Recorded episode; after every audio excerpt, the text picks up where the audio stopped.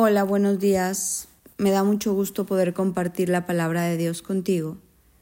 Y en este día quiero hablarte de esas tribulaciones que a veces todos pasamos, de esos momentos difíciles donde tú piensas que todo se va a acabar, que el barco se va a hundir, que no hay solución al problema y que Dios en medio de todo eso puede hacer grandes cosas. Pablo le pasó esto y en Hechos 7 quiero leerte este versículo. Dice, esa noche ha estado conmigo el ángel de Dios, de quien soy y a quien sirvo, diciendo, Pablo, no temas, es necesario que comparezcas ante César, y he aquí, Dios te ha concedido todos los que navegan contigo. Pablo en esta ocasión estaba pasando por un momento bien difícil, porque él iba en un barco donde cada quien hacía lo que quería. Estos hombres como que no hacían caso de las advertencias de Dios, que hicieran o que no hicieran, y toman decisiones equivocadas. Y en medio de esa experiencia, de esa circunstancia bien difícil donde parecía que ese barco se iba a hundir y que todos los que estaban ahí se iban a morir, aparece Dios en la oración de Pablo y le dice, Pablo, no temas, porque no vas a morir y no solo tú, sino ninguno de los que vienen contigo. Estas palabras reconfortaron a Pablo y lo fortalecieron. Eso hizo que Pablo pudiera cobrar ánimo y ver que esa tormenta, que esa tribulación que parecía de muerte, cobrara vida. Por eso lo importante de tener una palabra de Dios en medio de un momento difícil, en medio de una debilidad, de desánimo. Tú puedes ponerle fin a ese sentimiento si le dices a Dios, dame una palabra porque para Pablo la palabra que le dio Dios fue transformadora. A veces tú traes un problema muy grande y lees en la Biblia y Dios te habla de voy a convertir ese corazón de piedra en un corazón de carne tranquila y eso reconforta tu alma. O, o puede hablar esto, no te preocupes, que todos los que están contigo se van a salvar y eso reconforta tu alma. O a lo mejor tienes una entrevista o algo y Dios te dice, no tengas temor de malas noticias porque yo voy a estar en esa llamada, esa llamada de entrevista, una noticia que estás esperando.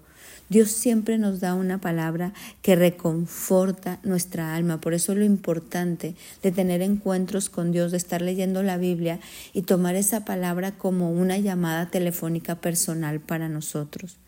En medio del barco que tú estés navegando, en medio de la situación que hoy estás pasando, vamos a clamarle a Jesús para que puedas atravesar esa situación en victoria y que Él pueda decir tu familia será restaurada, tu hijo regresará al camino, tu matrimonio seguirá fuerte, tus finanzas se van a restaurar, yo proveeré, hoy desato sanidad sobre tu vida.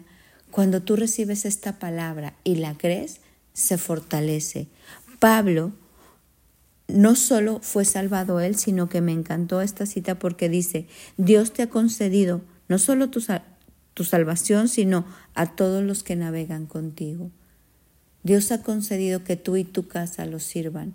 Dios ha concedido que tú y tu familia permanezcan firmes y fuertes. Dios ha concedido una victoria con tus hijos, con sus mentes, con sus corazones, con tus generaciones. Dios te ha concedido fortaleza en tu matrimonio. Dios te ha concedido a todos los que están contigo, a toda tu sociedad, México, tu familia extendida, tu familia en la fe, tu familia nuclear.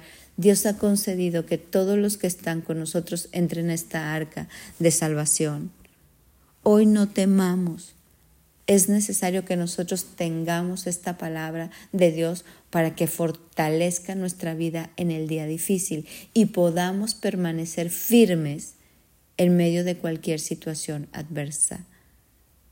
Hoy abre la Biblia y pídele a Dios una palabra, pero no la abras así como a ver en dónde cae. No, la tenemos que leer en orden en tu lectura diaria. Si no has empezado y empieza con Génesis 1 y deja que en Génesis 1 Dios te hable.